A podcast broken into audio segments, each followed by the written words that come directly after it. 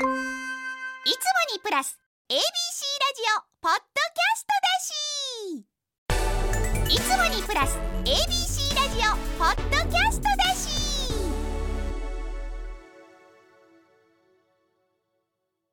なえさんこれ知ってる？東京湾岸ガールズ知ってる？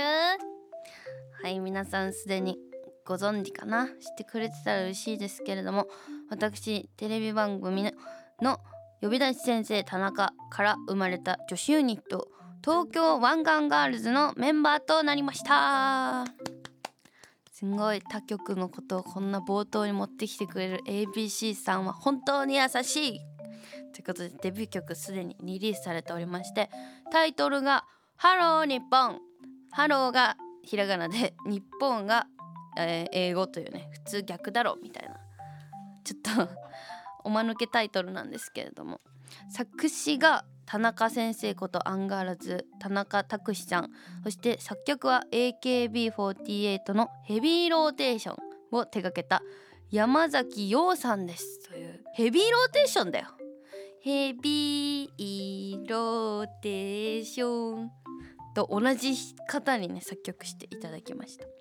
だからちょっとね結構ポップで明るくて可愛い感じの曲です。元気出ると思うのでぜひ聴いてもらいたいです。メンバーがですね、えー村重杏奈ちゃんえなこちゃん森ひなみちゃんとなえなのというメンバーでございます。もう村重ちゃんはねもう多分日本人100人中99人か100人が知ってるぐらい今大ブレイク中のタレントモデルさんでえなこちゃんももうあのコスプレとグラビア界の女王みたいなね。そして森ちゃんはあの女優さんとしても活躍してるし今現役大学生でタレントもしてるっていうことをえないなのっていう。結構みんな職種もキャラクターもバラバラですごい面白い4人が集められたなと思ってます。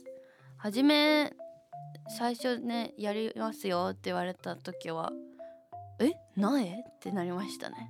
あの呼び出し先生田中呼ばれてからもうそんなに時間経ってなかったんでまず最初はびっくりとあと来世は居酒屋の店員か地下アイドルがやりたいってずっと言ってるんだけどまさか今世でそのねアイドルっぽいユニットをやれると思ってなかったから嬉しいがすごかったですね。あの YouTube の方にあの裏側が載ってたりあと踊ってるのも載ってたりしてますしあと TikTok で流行らせたいよねってみんなで言ってるんですけどまあなかなかね今 TikTok ってやっぱもともと流行ってる音源をみんなでやってこうどんどん流行ってくみたいな流れだけど私たちはやっぱゼロから私自分たちで盛り上げようっていうスタートですからね、まあ、テレビの方も頑張ってくれてますけど。だからちょっとねなかなか数字を伸ばすのが難しくてなえなのでも皆さんの協力必要です。ぜひたくさん再生してください。ということでえ流していいんですか？皆さんにも聞いていただきましょう。ハロー日本です。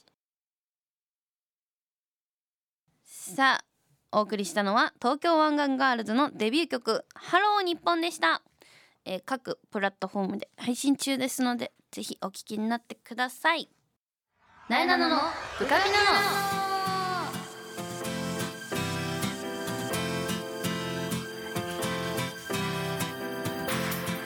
改めましてなえなのです。なえなののブカピなのこの番組は全国の部活生通称ブカピたちを全力で応援している YouTube チャンネルブカピのラジオ版、えー Z 世代の最新トレンドを番組独自の視点でご紹介していきます。まずはブカピ情報。地上波ブカピでは女子高校野球のラストミーティング特集を行っています。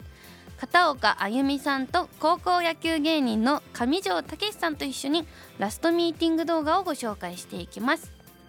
はいということで毎年恒例の片岡さん上条さんの涙が見られるラスミ特集。ラスミ特集って訳すんだ。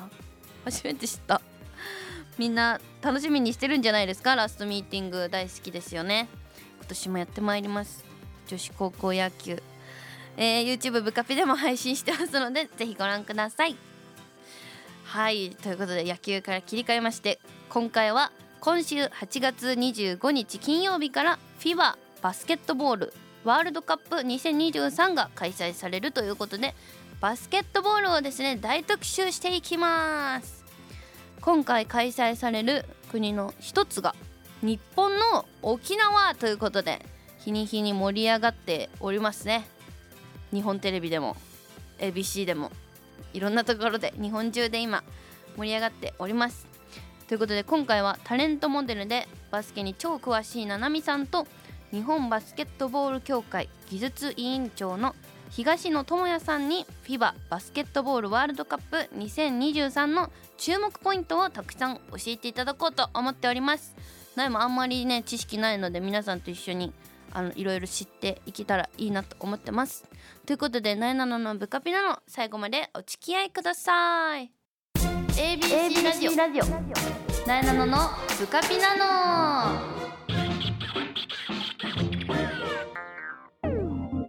フィーババスケットボールワールドカップ2023について教えてほしいのはい。お BGM かっこいい。ということで、えー、タレントモデルのななみさんと日本バスケットボール協会技術委員長の東野智也さんにお越しいただきました。よろしくお願いします。お願いします。お願いします。お二人はほぼラジオ初めてということで。そうなんですよ。緊張してます？なんか弾んでないですか？東野さん。あの音楽が良かったからね。乗ってたんだ、はい、じゃあまず最初にお二人についてご紹介させてもらいたいと思います。えー、ななみさんは現在キャンキャンの専属モデルで日本テレビ系 Going スポーツニュースで Going バスケットボールサポーターとして出演中。ななみさんは中学校高校の6年間バスケ部。あ長いことやってたんですね。そうなんですよ。中高6年間ずっとやってて、うんうん、一応都でベスト16位ぐらいを目指してやってたので、えー、結構練習もハードで、はい、本当に食べるか練習するかぐらい。食べるか練習もうハードな本当バスケ漬けの毎日でしたね。東京都ってやっぱ上に上がるの難しいんですか？なんか強豪とか勝手に多いイメージなんですけど、うん、試合数も多いです、ね、多いです。やっぱあの学校数が多いので、うんうん、なかなか勝ち上がるのの難しいですね。すごい、その中でも強い方だったんです、ね、まあ、ベスト16いけなかったんですけど、うん、もう練習は本当に先輩になるほど強かったので、その強豪校の練習のまま、うん、結構ハードでしたね。そうなんだ、うん、じゃあそのバスケ熱を今も持ち続けながら、うん、なんかバスケのあれ実況とかもするんですか？あ実況はしないんですけど、うん、Going であの選手やあの監督に取材させていただいたりとか、うん、私個人的に B リーグとか見るのもすごい大好きなのでもうシーズン中は本当に通い詰めて週23ぐらいでそんなに見に行ってますね、えー、今もバスケ漬けですねじゃバスケ漬けですね。自分でやることはもうないんですか？まだやってます。月23回ぐらい。おお、うん、体育館でやってますね。でもやっぱりまだバスケってできるところ少なかったり、うん、環境がねまだ全然整ってないので、うん、本当にできるとこ探して知らないおじちゃんたちとやったりとか、おじちゃんと やったりとかなんか女性でどこで知り合うんですか？やる人少なくておじちゃんと。あのもう探して結結構掲示板とかバスケやるところとかもあるんでそうなんですよ。友達の友達とかすごい遡って。いやでもそれはそれで楽しそうです、ね、楽しいですねやっぱり、うん、うん、私実はあの「Going スポーツニュース」と同じ日本テレビで「うん、ズームインサタデー」っていう朝の番組に出てて、え日テレ行きます？日テレめちゃくちゃ行きます。エレベーターに等身大のバスケのあのそうなんですよ。ワールドカップの選手の、うん、ああるんですね。パネルとか。写真では見たことありますけどでかいんですか？めちゃくちゃ大きくて、普通に初めてエレベーター乗った時声出してびっくりしました。人いると思ったらうん違うみたいな。ということで取材もたくさんしてるななみさんに今日はたくさん魅力をお伝えしていきた、うん、魅力をお聞きしていきたいと思います。はいお願いします。お願いします。そして、えー、日本バスケットボール協会の技術委員長。はいちゃん偉いということですか？東野智也さんです。よろしくお願いします。お願いします。えっと僕何やってるかってうん結構ぎクエスチョンですよね、技術委員長って感じです。そうそう。ですからバスケットのうん。技術の部分に関わることを全部やってるんですけど、えた具体的に技術って何なんですか？えっと、5人制と3人制って、俺東京オリンピックから始まりましたけど、うん。これのおそれぞれのチームがうん。強くなるためにうん。技術的に、うんうん。戦術的にとか、はいはい。であとはそれを良くするためにどうするかっていうことを考えることと、このコーチにしたい。例えばトム・ホーパスコーチって知ってますか？女子日本代表日本でのますよ。銀メダル取ったコーチなんですけど、このコーチを男子に持ってったのは誰でしょう？僕なんです、だ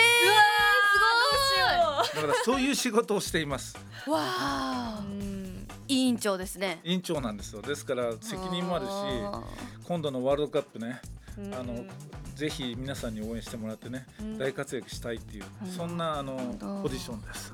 ーなるほど。ちょっと細かく説明させてもらいますね。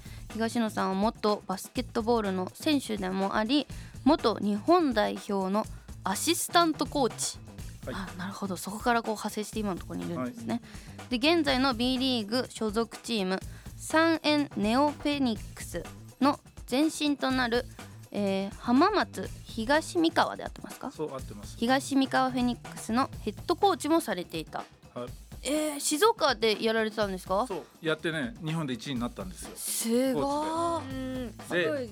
そうそう。盛り。上がってる時期ありましたもんねはい。三河のチーム。ありがとうございます。それでえ日本一になったので、うん。お前東京オリンピック来るからは技術委員長やってくれよと。言うんでう、わあの結構辛い仕事してます。へえ全ての裏には東野さんがいらっしゃったんでえすね。そそこまででもないんですけど、えー、でも静岡は出身も静岡ですか？いやし出身は僕石川県なんですけど、うん。そのそう私静岡御殿場出身なんですけどあななんで静岡でやってたんですか？えっと、えーなんでかわかんないんですけど僕のこと 僕そのなんだかろうコーチもやってて日本代表のコーチもやってたから、うん。プロチームが、まあ、ちょっとやってほしいと。うーんで3年で優勝してくれって言われたんですけどは頑張って2年で優勝しました、すごい。まあそんなありがとうございます。拍手まで。あいやすごい。バスケもできるし頭脳派でもあるってことですね。うん。ちょっとそれはあのノーコメントで。はい。ということで今日はこの頼もしいお二人にぜひ日本のバスケについていろいろ聞いていきたいと思いますのでよろしくお願いします。お願いします。お願いします。えー早速ですがいよいよあさって25日金曜日から始まる FIBA バスケットボールワールドカップ2023についてですけれども今回は開催国の一つが日本の沖縄なんですよね。そうなんですよ。今回は8月25日から9月の10日まで開催されまして、はい、日本は沖縄県フィリピンはマニラうん。インドネシアはジャカルタの3カ国が会場になっています。へー。32チームが参加し16日間で92試合が行われる予定になってます。これ私全然バスケットボールワールドカップ初心者すぎての質問なんですけど、この3カ国うんの中に日本が入るっていうのはすごいことなんですか？珍しくもないんですか、あのワールドカップって、うん。あの予選があってうん。サッカーと同じように、うんうん。ホームアンドウェイで戦う戦っていくんですね、うんうん、でそれで上位7カ国しか入れないんですよ、うん。ほうアジアとオセアニアの中で、はいはい。ですから今大会、まあ、サッカーは7大会連続出てるんですけど、うん。バスケットは2大会連続今出ることになったんですね、うん。だからあ結構すごいことなんです、うん。そうなんだ。前回も中国大会ですよね、そうですね。ん。2019年の時に出て、うん。でうん。今回も連続で出れる。で連続でこの国際大会出たのはうん。なんと40年ぶり、えー、うん。日本今じゃあ来てるんだ。今うん徐々に。徐々にただね世界で勝ってないんですよ。そうなんだ。2019年のワールドカップと東京オリンピックでまだ勝ててないので、ん。今回交互期待。そうです。ねリベンジ戦でもあるみたいなことですか、うん。さっき2019年に開催って言ってましたけどあの FIFA と一緒で4年に1回なんですか？そうです。でサッカーと違いはバスケットボールはワールドカップがあってその後にオリンピックがあってうん。このワールドカップがうん、実はオリンピックの予選になってるんですよえ繋がってるんですか？つながってるうんうんうん。でつまり、えサッカーってオリンピックはアンダー2323歳以下でしょ、うん。バスケットはつながっててう、ん。ワールドカップでアジアで1位になると、うん。今度のパリのオリンピック出れるんですよ、うん。そうなんだ。えいけると思います？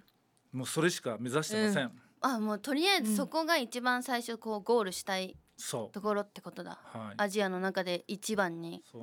敵はね、うん中国とまあ敵はってこれラジオで言っていいのかわかんいないんですけどやいいですいいです。聞きたあいのー中国とフィリピンがうん。いいグループにいるんですよ、いいいいグループ？いいグループ？いいグループ。あでいい感じのグループにいるいい感じのグループにいる。で逆にね日本はねいいグループにいるんですよ。そうなんですよ。日本は E グループ。日本は ABCDE のいいグループにいるんですね。難しいですよねラジオってね。ってことはいその中国さんたちがいるグループよりも日本がいる E グループの方がちょっと厳しめ状況ってことですか、厳しめ状況でなおかつ、うん、その中国やフィリピンより上に行かなきゃいけないっていう。うん。なるほそどの難しさを持って、うん。そのこのワールドカップに臨むってことなんですね。うん。なるほど。中国とかも結構ランランク？は上の方、上なんですよね。日本より。で日本は今36位にいて、うん。で中国なんかは、えー、29っていう形でいるんですね。ん。23だったかな。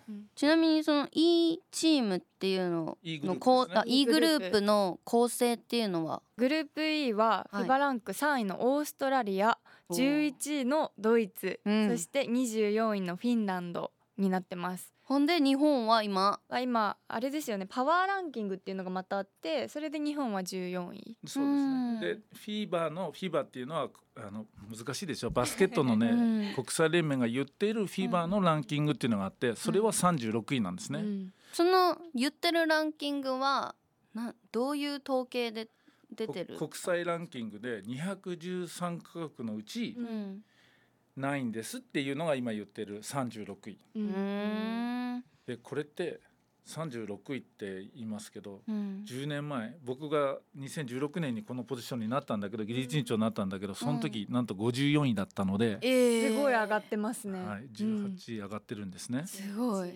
だからどんどんどんどんねバスケットは。そうですよね。サッカーは確か20位ぐらいだったかな、うんそういう意味ではサッカーに続け、うんなるほど。本当ですよね。で8月25日のドイツ戦うん。が初戦なのでサッカーもドイツを破って、そうじゃんそうじゃん。なんですよ。いいポイントですうね、ん、ほん一緒なんですね。そこすごい楽しみですよね。フィー。バうん。ドイツでもめっちゃ強いんですよーちょっとグループ E のそうですよねドイツは強いですね。出場国のランクだけで見るとちょっとタフというそうでかす。死の組って呼ばれてますよね。死の組。死のそういう言葉は絶対みんなに届いてますよね。でもあのートム・ホーバスっていうさっき言ったヘッドコーチ。うん。彼はすっごい賢くて、うんうん。準備、まあ、先日とか言ったりするんですけど、うん。その準備が素晴らしいコーチなんですね。うんだからあの、まあ、それこそ日テレさんでも出てるし、うん。テラスさんでも出てるし、うん。あのコメントも面白いし。うん。本当は今日ねミスキャストで僕じゃなくていてもらったらいいんじゃないかなって思ってたぐらいなんだけど今練習練習中なんですよ。あそうなんだ、はい。もうまさにもうすぐに試合だから、うん。はい、でも東野さんがいいですよ苗は。ありがとうございます。そうですよ。来ていただいて嬉しいです 本当に。ありがとうございます。うんちょっとタフなグループの戦いなんですけど、はい戦略というか。戦略。そうですね、まずドイツ戦は、うん。まあ、まずそのドイツ戦がポイントだと思ってて私は。はい。でドイツ戦であの NBA 選手のあうん。の八村選手とかとも、うんレイカーズで一緒にプレーしてたデニス・シュルーダー選手っはい。ていう選手がいるんですけど、はい。その選手がもうすごいスピードがすごくて、うんもうザ攻撃型の,、うんうんあの選手っていう感じでその選手をいかにみんなでどう止められるかっていうのがポイントかなって私は思いやってます、ね。すごいいいポイントで実ははい、2人のですね、うん、小さいポイントガードっていうのがうん。我々の日本代表にいるんですね。そうですえっね。と、さはい。っきさっき調べたんですよ。もう漢字が難しい人。日本初の。1億円プレイヤ1ー。これこの人。そうそうそう。富樫勇樹富選樫勇樹選手。ちょっと漢字が読めないで富樫勇樹選手はおそらく日本の、えー平均身長より低い167センチ、うん。ね。なんかテレビとか本当よくあの取り上げられてるあそうのですそうです見るけど一人だけかなり他の選手に比べて身長小さいんですよね。そうなんですよ。それでもシュート力とかうん。相手をかわすとか、うん。うん相手をタイミングずらしたりっていうのがすごくて、うん。あともう一人いるんですよ。お。もう一人はぜひぜひ。それこそナイさんと同級生ですね。かな、川村勇輝選手。そうだその方川村選手もテレビでめっちゃ見る。はい。その二人がうん。日本代表の司令塔でうん。あぜひ見てください。うん、ぜひぜひ。本当にもう身長の高さとかをねもう関係なくすようなうんアシストパスだったりとか、ーうんうん。もう見ててももうワクワクしちゃうようなプレーをね。日本人はやっぱり技術がねすごいから、うんうんその技術っていうのが見れるうんうん。二人なので、うんうん。うん。でまあ同級生。ねちょっと同い年の人いるって聞いたらもっと見るモチベーション上がってきますね。その今日本代表の選手もう一人うん金近君あーそうですね。候補でねいて、うん若い選手がいるので、はい。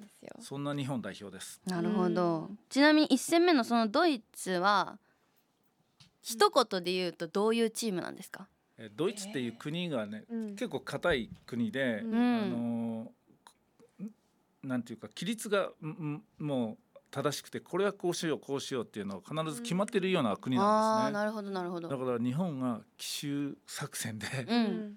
もう迷っちゃうと相手がその波になるほど乗っちゃうんだ、うん。乗っちゃってくれたらうん日本にもチャンスがあるっていううんそんなゲームですかね。なるほど。見やすいですか？初心者からしてもあ見やすいと思います。見やすい、ううんん、見やすいと日本は速さうん。とスリーポイント。うんドイツはドイツは？大きくて、うん。みんな何でもできる人たちがいる。何でもできるもう 揃ってますね。強そうだな。ドイツ強そうなんですよね。強そうだな。しかも、うん。いいいいグループの中で一番ランクが現在強いところと一戦目なんですね。あ違う。違う？あの一番強いのはオーストラリアで最後のオーストラリア。の。そうなんですよ。オーストラリア3位なんですよそっか。そうなんです。ドイツはドイツは11位か今。はい、なるほど。頑張ってほしいですうねん、でも日本もねもうどんどんレベル上がってて海外組の選手もうん。今すごいですし、うんそう渡辺裕太うん。選手って言って、はい。今 NBA のフうん。ェニックスサンズ、うん。うん。まあ、八村選手はレイカーズですよね。うんうんうんでフェニックスサンズと契約をしたうん渡辺がようやく入ってきてそうなんへえ。裕太選手2メートル7センチぐらいかな左利きで。うん、これがシュートめちゃくちゃ入るのでめちゃくちゃ入りますね、そのゆゆうた選手。裕太。うん、じゃあちょっと一応今今の話の中で上がった選手の名前もう一回整理しておいて 渡辺裕太選手川村勇輝選手と富樫と富樫勇キー選手い勇つく人多くないですか？そうそう勇気勇気、うん。で雄大が二人もいるんですよ。夢の優がね 五人もいる。多い多いなんかあるんですかね？勇つけると強くなるみたいな。どうなんですかうね、ん。じゃあちょっとあのバスケ初心者の皆さんワールドカップ初めて見る方も今聞いた日本の選手うん。ぜひ抑えて楽しんで応援しましょうはいということでいよいよあさって25日からスタートする FIBA バスケットボールワールドカップ2023、えー大会としてどんなところに注目して皆さんに楽しんでもらいたいですか？そうですね。やっぱりその日本のプレーももちろん注目してほしいですし、うん。でその今さっきも話していたパリオリンピックにうん。出場できるかどうかっていうところもなんか裏裏裏情報っていうか、うんうんうん。裏楽しみ方みたいなつながってますから、のでね、あるのでそういうところ、アジアで1位になれば、うん。パリオリンピックに日本出場できるのでそういうポイントでも見てほしいですし、はいはい。あとは NBA のスター選手たちがうん。日本に来てプレーするってもう本当にすごいことなのでなるほど。そうなんですよ。あの大谷さんがうん。侍ジャパンに入ってきたみたいなテンション感ですか、ちょっと違う。あ違う？違うの？そんな感じですか、まあでもあの日本のね あのうん。ベストなプレイヤーたちがうん。本当にここで何とかしたい、うんでうん。沖縄でやるじゃないですか、うんんで沖縄アリーナっていうもう本そう当に新しくなんですよ。てうんうん。あ綺麗なんだ。綺麗でもちろんエンターテイナー、うん。てててエンター。テイナー。エンターテイテイナナーーテイナメント。テーナメント。エンターテイナメント。テイメント。エンターテインメント。これカットしてもらって、えーがうん。本当に感じれる、うん。そういうアリーナなので、うん。機会あったらぜひ行ってもらいたいですね。絶対バスケ知らない人でも楽しめる場所だと思いますあそこは。へえ、だそうです皆さん、うん。ぜひ沖縄近くの方とかね、うん。興味ある方行ってみてください。ぜひぜひ。はい、ということで、えー、暁ジャパンっていうんですね。そうですね。暁ジャパン、暁ジャパンを皆さんで頑張って応援していきましょう。ということでここまではななみさんそして日本バスケットボール協会の技術委員長東野智也さんにお話を聞きました。ありがとうございました。ありがとうございました。したえー、ななみさん東野さんにはですね来週もバスケの魅力についてお聞きさせていただきます。来週もよろしくお願いします。お願いしますなえなののブカピナのここで番組からお知らせです。なえなののブカピナのでは皆さんからのメッセージを大募集。なえに聞いてほしいちょっとしたお話や悩み相談番組の感想もお待ちしております。メールアドレスはなえなの at abc1008.com なえなの abc1008.com までたくさんのメッセージを待っております。そしてこの番組は放送から1ヶ月間 Spotify や Podcast でも配信中です。ラジコのタイムフリーとともにこちらもチェックしてみてください。そしてそしてブカビの YouTube チャンネルもチャンネル登録高評価よろしくお願いします。詳しくはブカピの Twitter、Instagram をチェックしてね。